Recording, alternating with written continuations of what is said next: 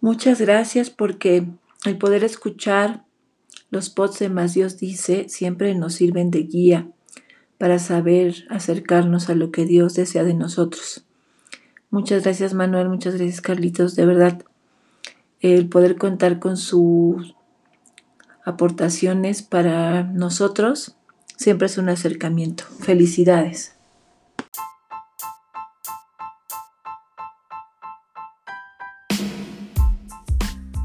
Mi nombre es Manuel Guereña. Y mi nombre es Carlos Jardón. Bienvenidos a nuestro podcast que se llama Más Dios dice. Bienvenido, Carlos, ¿cómo estás? Bien, Manuel, ¿y tú? Pues es que vale la pena porque pues ya tenemos hoy un invitado que viene del mismo lugar de donde viene el Papa Francisco y él dijo que venía al fin del mundo, así que uh. más o menos de por allá es nuestro invitado de, esta, de, este, de este episodio. Eh, y pues es un amigo que, que conozco de hace años, digo, conozco es relativo porque lo conozco como se conoce ahora la gente en las redes sociales, ¿no? O sea, nos hemos visto una vez, así como tú y yo, Manuel, que nos conocemos de hace años y nos hemos visto una sola vez. Entonces, algo así me ha pasado con este amigo que hoy trajimos y que quise invitar porque él también tiene así, es un influencer también y tiene muchos fans. O sea, está el Papa Francisco y después él. O sea, es el católico más seguido después del Papa Francisco. Este, eh, entonces, bueno, es, es, increíble tenerlo acá, es, es, muy querido por mí porque tenemos muchos puntos en común en nuestra historia con el Señor y también eh, yo en lo personal pues tengo una historia de mi vida espiritual muy ligada al país de donde viene él. Eh, yo diría que toda mi historia espiritual está ligada a, a su país y, y bueno, pues aquí tenemos a don Jorge Tarifa, que él es de Argentina de la provincia de Luján, ¿verdad? Es una provincia o solo es la capital de Luján. Buenos Aires. De Buenos Aires, ¿no? Buenos Aires. Que, le llaman el, Gran Buenos Aires, no sé si todavía se llama así, pero Exacto. Eh, algo así se llama. ¿Qué tal? ¿Cómo andan? Bien, pues bienvenido, Jorge. Bendiciones. Qué gusto Voy a tratar de hablar bien porteño porque ustedes hablan bien mexicano, entonces así se dan cuenta que que estamos de otro lado, de lejos. Ah, muy bien, y así este, sí, para que sepan que además nos estamos conectando con, contigo, tú estás allá en Argentina, no es que estemos en el mismo lugar, ¿no es cierto? Exacto, sí, sí. Estoy acá en casa, estamos guardados por esto de la pandemia que nos ha guardado a todos, y gracias a Dios la iglesia está tomando todos estos medios para, llevar el mensaje a todos los corazones, ¿no? Amén, Así amén. Es. Y, yo creo que estos tiempos que estamos viviendo, Jorge, no sé cómo está la, la situación allá en, en, Argentina, pero creo que no estábamos preparados para pandemia no estábamos preparados ni como sociedad y muchísimo menos como iglesia, porque creo que la iglesia como que siempre llega tarde, es una tendencia, ¿no? Así de llegar tarde a todas las cosas. Ah, no sé, no se ofendan. Pero el, el, el, lo que quiero decir es que esta etapa que estamos viviendo ha sido una etapa de mucho repensar, de tratar de poner a funcionar un carisma, un don y una capacidad de, uh, de artistas para poder idearnos una forma, una manera, una metodología, no sé, de cómo seguir siendo y de cómo seguir haciendo iglesia. Y creo que una de las cosas fundamentales que ha funcionado, ¿no? Aparte de la tecnología, es algo que ya venía haciendo Jorge eh, con el arte eh, durante tantos años, ¿no? De ir repensando las formas, de ir repensando los, las, los modelos y de ser vanguardista en muchas cosas. Así que creo que aunque los modos y los medios han cambiado durante esta pandemia, ha habido un proceso que Jorge ha venido haciendo que sería muy bueno y que es la razón, una de las razones por las que creo que estamos hoy conectados contigo, Jorge. Qué bueno. Sí, desde el 2008... Eh empecé a, generar videos de evangelización que lo, lo subía a YouTube, me acuerdo. Eh, y uno de mis hijos, que también es youtuber, me dice, vos sos un youtuber más, más viejo que yo. Pero en realidad, bueno, todo este material que iba subiendo a YouTube era un material de evangelización, filmaba novedades en el área de la evangelización. Yo me muevo en lo que he dado a llamar evangelización creativa. Eh, y con todo este fuego que nos trae la experiencia del Espíritu Santo, o sea, encontrándome con gente que habiendo tenido un fuerte encuentro personal con Jesucristo y con el Espíritu Santo, está llamado a evangelizar de distintas maneras. Hay mimos, artistas, pintores, gente que hace danzas, gente que hace música, pero no solamente música para la iglesia, sino hacen rock, rap, pop, hacen de todo. Entonces me, voy juntando con todos estos locos que en algún momento era gente que no era muy bien vista, pero el viento nos amuchó y, y hoy día, bueno, es una gran novedad esto y lo, estamos apareciendo en distintos lugares, ¿sí? Aleluya. Oye, ¿tú conoces a Luis Alfredo, Jorge? Porque ahorita el concepto sí, Luis Alfredo Díaz. sí, que tú cuentas eh, un poco es la idea que tiene, que tiene él. Y me vino ahorita a la mente Luis Alfredo, que ojalá un día lo tengamos también acá en un podcast, eh, porque yo digo que es mi amigo, no entrañable, pero sí sincero, le digo. Entonces él siempre me dice, ¿cómo es eso? Le digo, pues es, que, pues es que tú estás del otro lado. Luis Alfredo es así. Sí, sí, sí, sí. Entonces, eh, pero de él, de él yo le he aprendido la idea de la música espiritual. O sea, hablando con él un día, ahorita que mencionabas la música, que decías, bueno, hacen rock, hacen pop, no sé si reggaetón, ojalá que no, pero bueno, ahí sí este, hacen de todo, pero eh, Luis Alfredo... Eh, por eso hay que llamarle música espiritual, dice Luis Alfredo, ¿no? más que música católica o música protestante. Y eso ayuda un poquito para este debate que hay en mucha gente y en muchos ambientes, en que si uso la música protestante o no, si soy católico o si soy protestante uso la música católica o no, no sé. Entonces, dice Luis Alfredo, bueno, llamémosle música espiritual, porque a fin de cuentas la música no se ha bautizado, no ha ido a una iglesia bautista la música y dijo bautícenme y ya soy protestante, ¿no? ¿Tú cómo ves eso, Jorge? Luis Alfredo, hace poco estuve en casa, es más, antes de que la pandemia se haya cerrado, estaba acá en casa, Luis Alfredo. Ah, mira. se, fue antes a Paraguay y quedó atrapado en Paraguay. Eh, bueno, pude visitarlo en, en su casa, sí, una persona con una mente totalmente abierta a la evangelización, muchos años más que nosotros en esto. Sí. Eso primero. Y después con el tema de la música, yo tuve la suerte o la mala suerte de haber estado una vez en un encuentro nacional de los nuestros, en donde se discutía que se tenía que sacar de la renovación carismática toda la música evangélica que cantábamos. Y el mismo que dijo eso empezó a cantar Poder Pentecostal después de eso, delante de todos nosotros y los coros antiguos pentecostales que ya los cantamos tantas veces que pensamos que los hicimos nosotros. Mira. Le dije, hermano, todos esos son coros de campañas pentecostales de las, de las primeras. Entonces, si nos sacamos la música, nos sacamos todo. Este, este mensaje es para todos aquellos que creen que Alabaré es, fue compuesta por un católico, ¿no es cierto? Ups. Perdón, estás pisando callos, tocando algunas vacas sagradas acá, Carlos. Cuidado. Bueno, es que no es, bueno, según yo. Bueno, o, cuando Cristo venga en gloria, yo no me voy a quedar. Está hablando de. Esa era la canción favorita de, de Gigi Ávila, ¿no? nosotros no creemos en el arrebatamiento, pero ya sabemos de qué están hablando sí, Sí, sí, claro. Entonces.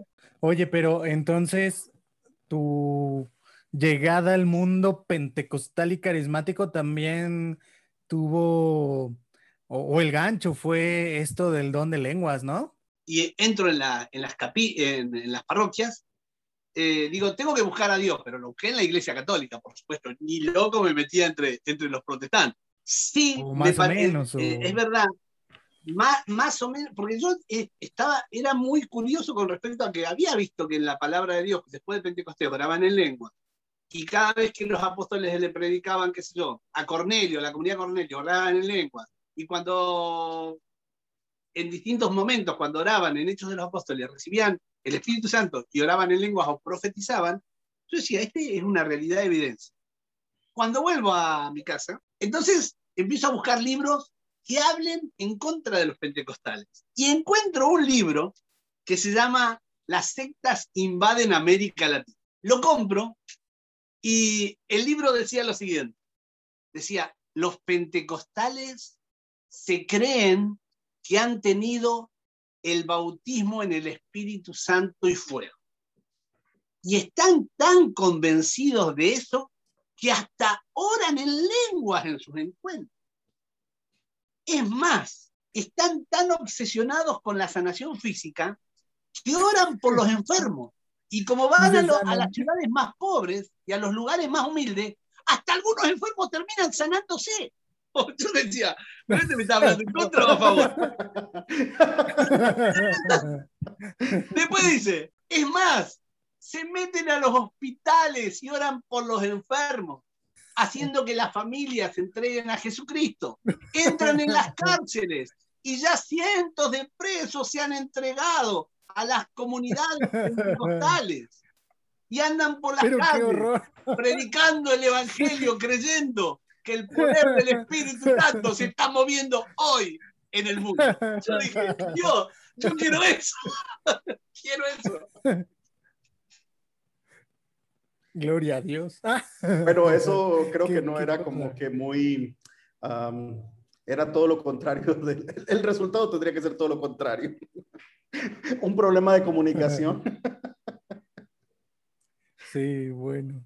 Pero fíjate qué, qué, curioso que, que, yo creo que el pentecostalismo ha causado el impacto más grande, yo creo, en la historia de la iglesia completa. O sea, eh, claro, Pentecostés fue el Big Bang, pero, pero yo creo que el pentecostalismo no ha causado eh, o más bien otro movimiento, no ha causado tanto impacto como lo causó el pentecostalismo. O sea, yo creo que eh, leía en un libro que seguro tú conoces, eh, Jorge, y a lo mejor tú también lo has visto, Manuel, de un argentino que se llama el libro Latinoamérica en llamas.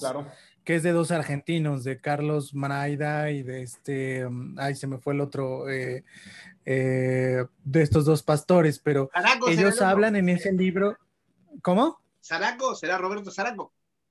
No, no, no, es Carlos Maida y otro que no me acuerdo ahora el nombre. Pero, pero ellos hablan de, ah, de la historia del pentecostalismo, pero en uno de los capítulos dicen que en el siglo XXI la tendencia parecía que todo el cristianismo se iba a pentecostalizar. ¿No? Entonces, este, y eso cuando yo lo leí dije, bueno, sí, digo, yo mismo pues vengo de esta corriente, entonces a mí me emocionaba eso, pero ¿cuál es mi sorpresa cuando de repente el Papa Juan Pablo II, no recuerdo en qué año, dijo, hay que hablar la cultura de Pentecostés?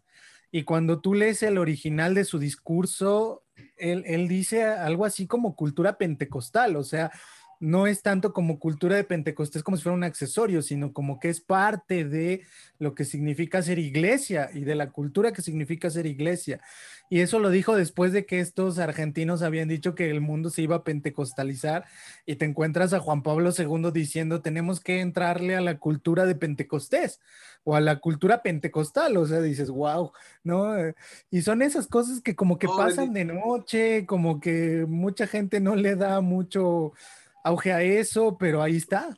Mira, yo, yo, yo me, te digo una cosa, uno de los grandes formadores pentecostales de Argentina es el pastor Roberto Zaraco, amigo del Papa Francisco. Estábamos pintando el abrazo del Papa Francisco con un musulmán y un judío. Vieron la foto ustedes, tal, vez, en el muro de los lamentos. Nosotros hicimos el dibujo y lo empezamos a pintar. Y todos los que pasaban los hacíamos que ah, pinten, apoyen su dedo, pinten un poquito, ¿no? En eso viene el pastor Zaraco, que para mí yo leí libros de él, leí el libro de la historia del, pentecostalismo en Argentina, de él.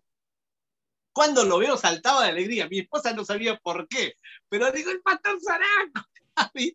y Zaraco me miraba todo serio y, empieza a hablar conmigo y le digo que somos del movimiento carismático y me, me invita a formar a la gente de su iglesia en la evangelización a través del arte. Mirá qué apertura. Entonces, voy, hablo con ellos, y cuando hablamos, nos despachamos con respecto a la historia pentecostal. Yo aproveché para preguntarle una cantidad de cosas que creía que eran así, me dijo que sí, efectivamente. Y la verdad que eh, el Espíritu Santo está haciendo lo que quiere. Realmente está haciendo lo que quiere. Nosotros no nos vamos a poder meter adelante de él y decir, no, esto no, no me toques esto, no. Está obrando con gran poder en el mundo. Llena la tierra. me estoy, estoy muy emocionado escuchando, escuchando a Jorge y me vienen muchas, muchos comentarios. Estoy tratando de, aterrizar uno. Uno es, Jorge, nos contabas, uh, tú inicias y tienes este, este, esta conversión, este despertar, una nueva vocación, nuevo propósito, todo esto que sucede cuando te encuentras con Jesús y, y eres bautizado en el Espíritu Santo.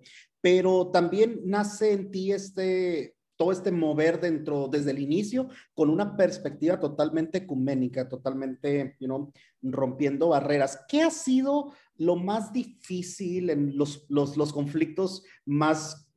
Ah, ¿qué dices tú? ¿Cómo es posible que no se entiendan eh, esta, esta horizontalidad, si, si pudiéramos llamarlo de, alguna manera, de la acción del Espíritu Santo en la cristiandad?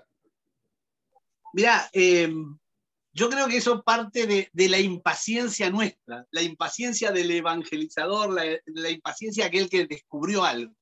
Porque yo cuando inicio eh, y empiezo a hablar de esto con mucha alegría, como buen joven que era en ese momento, con todo el fervor de la juventud, 19, 20 años, yo pensaba que todos iban a poder contentos, es más, los sacerdotes me iban a abrazar, me iban a amar, porque cuando yo estaba en, en mi fe católica, sin decir nada, simplemente siendo un católico más callado, una oveja sin decir nada, me amaban. Digo, ahora que estoy más formado, que descubrí esto, que está, estoy más incentivado, van a estar felices conmigo. No, pasó todo lo contrario. Tuve muchos choques en el primer momento y especialmente eh, con algunos sacerdotes a los que no les gustaba la renovación carismática. Después me di cuenta que es una cuestión de tiempo y de trabajo sobre nuestro temperamento, de trabajo sobre nuestro ego, nuestro yo humano también. Porque hoy día me encuentro, por ejemplo, te cuento una cosa que me sucede, que me hubiera gustado que me suceda a los 20 años y me sucedió a los 50. Me invitan, me llaman para enseñar a hacer títeres y marionetas en una ciudad. Yo digo, uy, no tengo tanto tiempo para enseñar esto, pero era para catequistas, me invitan desde el obispado, así que voy. Digo, bueno, yo prefiero trabajar más con la renovación carismática. Voy y me encuentro con tres sacerdotes, o dos sacerdotes y un eh, laico, que me prepararon una comida, quisieron que vaya a la casa parroquial, que esté con ellos, que me quede a dormir ahí. Y cuando estamos comiendo me preguntan, queremos que nos hables de la renovación carismática. Y me hicieron miles de preguntas de cómo se manifiesta, por qué la gente se cae, la imposición de mano de los laicos, el obrar del Espíritu Santo, la manifestación de la liberación, si hay una, una técnica por oración de sanación. Entonces yo, como con el tiempo me he movido en el ejercicio de los carismas, descubro que hay una matemática y una lógica de la manifestación de Dios. Si bien Dios se mueve soberanamente, cuando nosotros nos metemos al agua, empezamos a comprender cómo flotan las cosas y empezamos a comprender algunas cosas que las podemos intelectualizar, pero son cosas que tienen que ver con el mover del Espíritu Santo. Yo les contaba, les digo, yo les voy a contar todo lo que yo he experimentado. Hay momentos en que yo he experimentado el mover del Espíritu Santo tan fuerte, les contaba, que viendo frente a la gente cuando estaba predicando, veía los remolinos del Espíritu Santo que llegan sobre la gente y veía cómo se generaban remolinos desde donde yo estaba arriba sobre la multitud que hacían que esa gente ore en lenguas o caiga bajo el poder del Espíritu Santo. Les contaba, veía olas, que la gente cabía como una ola sin que nadie los toque ni nadie intervenga cuando un predicador está abierto a la acción del Espíritu y dice, Espíritu Santo, haz lo que quieras, empieza a suceder cualquier cosa. Se dan los prodigios, se dan sanaciones, puede venir alguien sanado, puede liberarse un endemoniado, puede pasar cualquier cosa cuando de verdad, y este es el punto, de verdad le decimos al Espíritu Santo, haz lo que quieras, yo no voy a intervenir. Por eso yo cuando me invitan algunos sacerdotes a dar seminarios y demás, por ejemplo, hay casos que me invitan sacerdotes con una ortodoxia muy fuerte, me dicen, quiero que vengas a mi parroquia que queremos conocer la experiencia carismática. Pero tenés que saber que yo durante toda mi vida perseguí la renovación carismática y, cuando daba la misa decía, mientras yo sea cura, no va a venir la renovación acá. Entonces le dije, padre, hagamos una cosa, no soy yo el que viene. Si quiere venir la unción, el poder, es del Espíritu Santo. Así que trae a todos tus fieles, a los que vos los adoctrinaste en contra del Espíritu Santo. No del Espíritu Santo, de la corriente de la renovación carismática. Y hablemos. Y les cuento lo que sentí, les cuento lo que vi.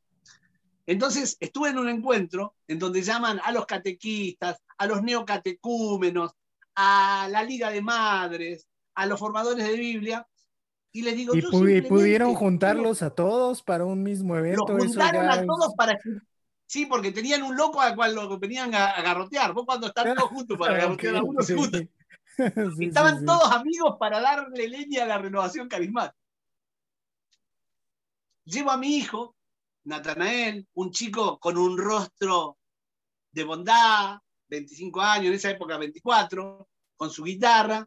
Entonces le hablo. Te lo llevaste, te lo llevaste como escudo. Lo llevé ahí. Entonces le digo, miren, eh, me pasó esto, me pasó esto, me pasó esto, el Espíritu Santo se mueve, se puede sentir sensiblemente. Después de hablar durante una hora, alguien levanta la mano y me dicen, ¿qué impide que nosotros experimentemos acá eso? ¿Tenemos que ser carismáticos? Nada lo impide. Solamente cada uno que ore, vamos a cantar, vamos a invitar al Espíritu Santo, vos ocupate de vos mismo y que Dios haga el resto. El cura se, se tapaba los ojos, no sabía qué hacer el cura. Él vestido de sotana de negro con una boina. Bueno, le digo a mi hijo, canta, empieza a cantar una hermosa canción al Espíritu Santo, suave, suave, suave. Y empiezo a invocar al Espíritu Santo, a invocar su presencia. Es impresionante el mover que se dio. Empezaron a llorar uno aquí, otro allá, otro a quebrantarse más allá. Se cae en uno el descanso del espíritu, se cae otro acá. Nunca habían experimentado eso. Jamás la gente empieza a pedir, a clamar, levantaba las manos, empieza el mover de Dios, cuando llega la presencia y el mover del Espíritu Santo y toca, toma el lugar. No importa que seas pentecostal, carismático, lo que sea, Él se mueve y todos lo empiezan a sentir. Termina el mover, fue una locura, fue un, un encuentro bajo el poder del Espíritu. Termina, la gente se abrazaba, me saludaba, bueno, se van. El cura yo lo veía todo serio, digo, acá me mata el padre y me dice el sacerdote, Jorge, vamos a traer un seminario de vida bajo el poder del Espíritu Santo. Yo te había dicho que no quería que haya lenguas, te había dicho que no quería que haya muchas manifestaciones, pero yo te pido ahora una cosa. Te digo, tuve una visión. Ah, sí, padre. Sí. Vi tres luces gigantes, una arriba, otra al costado y otra acá y en medio de las tres luces que eran la Trinidad veía que había alguien. Y digo, ¿quién es ese que está ahí en medio de la Trinidad? Y cuando fui a acercarme para ver quién era, era yo, cuando era joven y le dije a Jesús que sí. Wow. No sabes, ¿no? Entonces dice, vamos a traer la renovación con las lenguas, con las liberaciones, con las sanaciones, tráeme todos los carismáticos más locos que hayan y hagamos lo que vos decís. Fue un encuentro de poder impresionante, cómo se manifiesta Dios. No necesitamos nosotros eh, exaltarlo, Él se, manifiesta con los testimonios. ¿Sí? Bendito sea Amén. Oye, y ahorita que te preguntaba Manuel como cuál habría sido el obstáculo, ya nos dijiste que muchas veces es la impaciencia nuestra, pero yo te quiero preguntar algo así que tú, porque tú estuviste de cerca, eh, en esto que pasó en Argentina, que fue el Creces famoso, que pues a mí me llegaron las noticias y yo me gozaba de eso que estaba pasando allá, pero pues por mis circunstancias de vida no podía yo tomar un avión e ir para allá. Pero ahí estuvo el mismísimo Cardenal Bergoglio, que para los que no lo, lo conozcan y nos estén escuchando, hoy se llama Papa Francisco. Eh, y según entiendo, quien lo empezó como que a invitar, a meter ahí fue el padre Alberto Ibáñez, que ya hemos hablado de él también en este podcast, pero tú lo conociste también. Yo tuve la bendición de que me formara también en muchos sentidos el padre Alberto, pero eh, según entiendo, él fue el que empezó a insistirle. Hay todavía una historia con él que a lo mejor después contaremos y se la venderemos a nuestros hermanos de la comunidad de convivencias eh, les cobraremos por hacerles esa historia, pero hay una historia, ¿no? Hay de cómo el padre Alberto fue introduciendo al hoy Papa Francisco en todo este, este mundo, pero ese evento Creces fue como clave, ¿no? Con, que incluso yo me atrevería a pensar hasta del ministerio del Papa Francisco hoy en día y su relación con los carismáticos y con el ecumenismo y con, porque una cosa yo he escrito en mi blog, también tengo un blog por ahí para los que nos están escuchando, métanse a mi blog, he escrito un par de artículos hablando del ecumenismo del Papa Francisco, que no es como el ecumenismo de los anteriores papas. O sea, este ecumenismo del Papa Francisco es un ecumenismo carismático totalmente.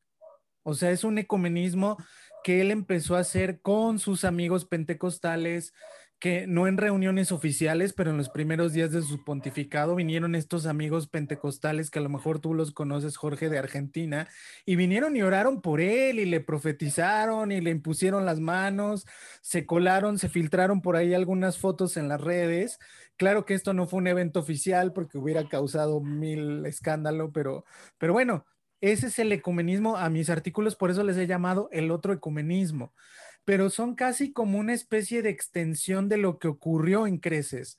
Así que si quieres contarnos un poquito eso de Creces, acá en México llegó, el, llegó casi como chisme porque hay un cantante famoso que se llama Marcos Witt, un hermano líder de alabanza que pues lo invitaron allá al Creces y, entonces acá en México se lo acabaron, o sea que cómo era posible que se hubiera juntado con católicos allá en Argentina y que qué horror y no sé qué, y, hay fotos de él con el padre canta la mesa, ¿no? Entonces era un horror que hubiera estado ahí Marcos Witt. Pero cuéntanos más tú que estuviste ahí de cerca, Jorge. La verdad que en lo que dijiste me vienen mil cosas a la cabeza, quiero, voy a tratar de resumirla. Primero hay que saber que el padre Alberto Ibáñez había ido a, Kansas, me parece que era a Kansas, en el año 1969, y conoció a los primeros carismáticos. Le contaron que estaban teniendo esta experiencia de despertar en el espíritu, que habían carismas. Él quería informarse más, pero como eran unos días, unos pocos días que iba a estar por ahí, no pudo quedarse más, no pudo escuchar carismas. Pero cuando vuelve a Buenos Aires, escribe un artículo que decía, ¿sabían ustedes que existen los pentecostales católicos? Entonces, eso hace que él sea un pionero, aunque después tuvo mil problemas y aún eh, mucha gente lo persiguió, yo lo defendí muchísimo, aunque no era de la comunidad de convivencia, lo defendí mucho en, los frentes carismáticos y demás. Em, el padre Alberto Ibáñez, cuando empieza a predicar esto del bautismo en espíritu, de las lenguas, de orar con aún las manos. antes de que se llamara renovación carismática, ¿no es cierto? antes, antes. Él ya, él ya hablaba de bautismo. Se llamaba Pentecostales Sí, así es.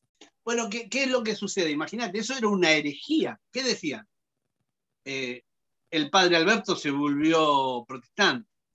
Entonces, esto le trajo muchos problemas. Y aún esos problemas, y esta historia es más bella todavía, porque tuvo grandes problemas con su provincial, que en esa época era el cardenal Bergoglio lo que produjo es que lo prohíba, que no podía dar misas de esa manera, eh, en un momento dado hasta lo guardaron un tiempo, solamente podía confesar. Y mirá qué maravilloso que es el poder de Dios, que en el confesionario, en ese año, el padre Alberto Ibáñez engendró a multitud de carismáticos que después se expandieron por todo Buenos Aires y por toda Argentina. A veces nosotros nos enojamos porque Dios dice, bueno, eh, Carlos, ahora te vas a callar la boca y te vas a quedar guardado en tu casa. Sí, Manuel, vos te vas a quedar en tu casa y empezamos a hacer esto, nos metemos en internet, en la web y tocamos muchas más almas que no las hubiéramos tocado jamás si el Señor no nos hubiera guardado en nuestras casas.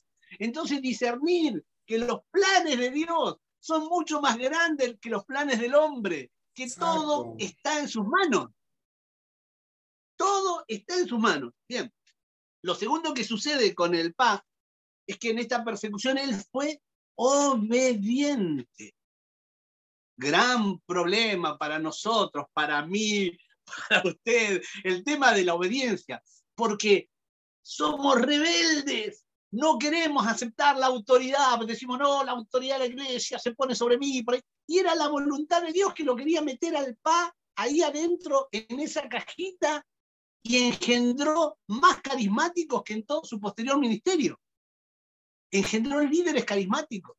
Entonces, con el tiempo, viendo eh, el cardenal Bergoglio esa obediencia de este hombre, la persecución duró mucho tiempo.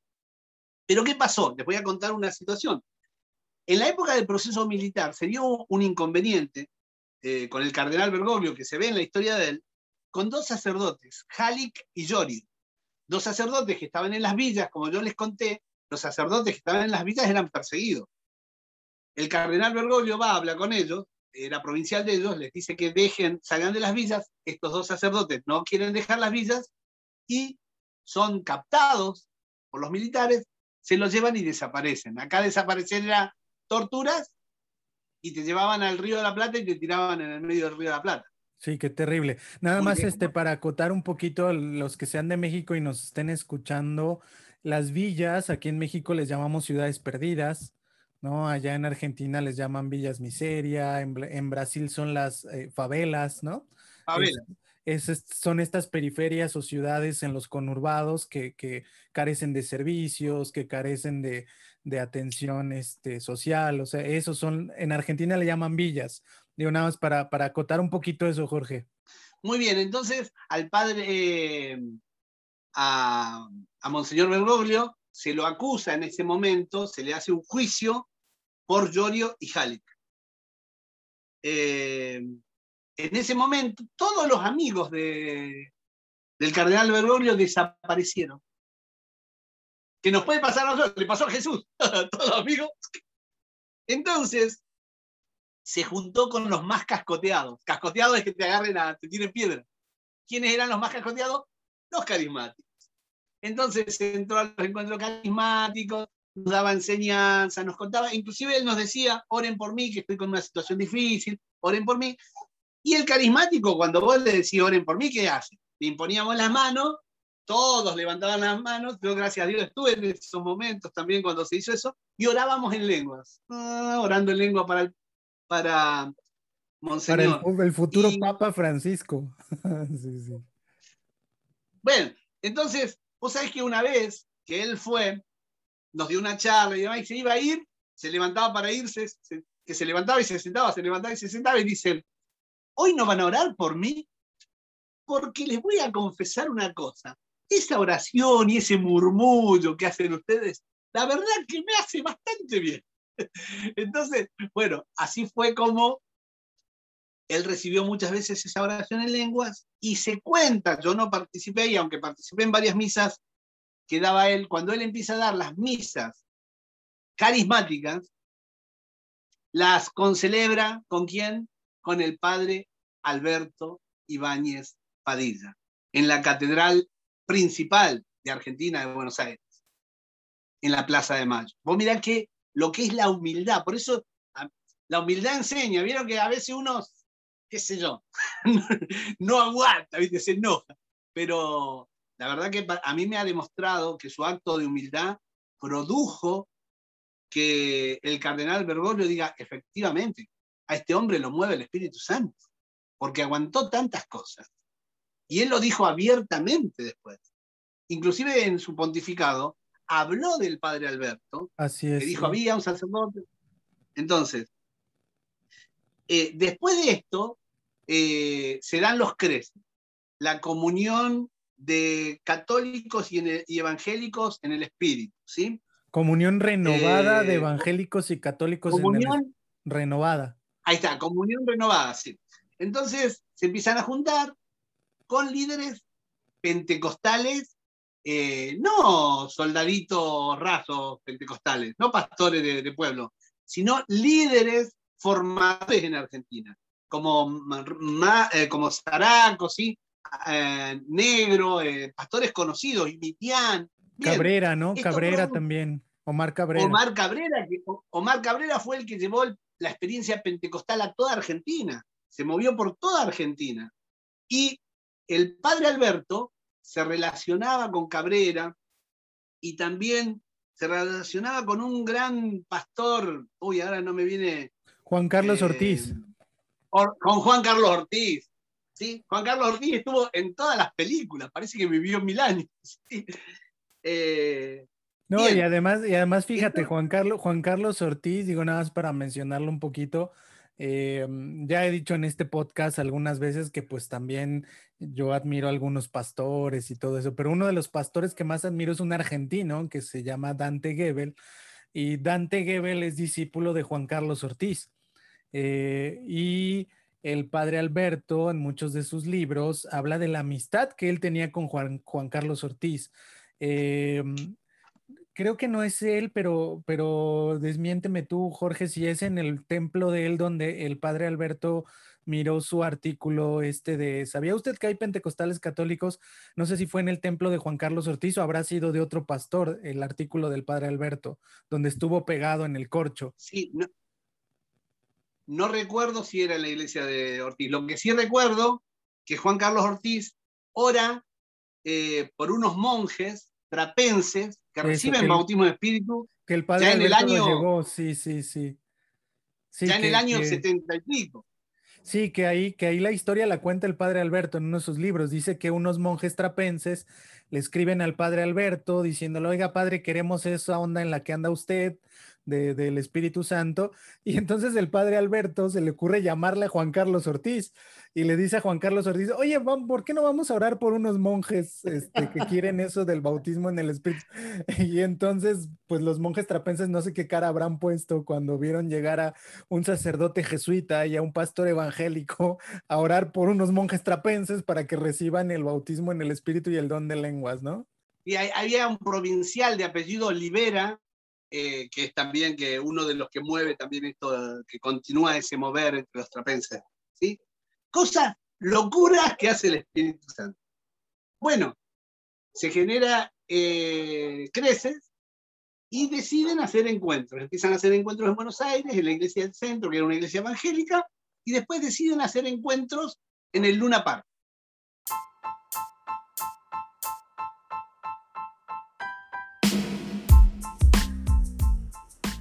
Qué buena conversación estamos teniendo con el querido Jorge Tarifa. Verdaderamente son historias que encienden. Si quieres seguir escuchando esta conversación, recuerda que continúa en el siguiente episodio.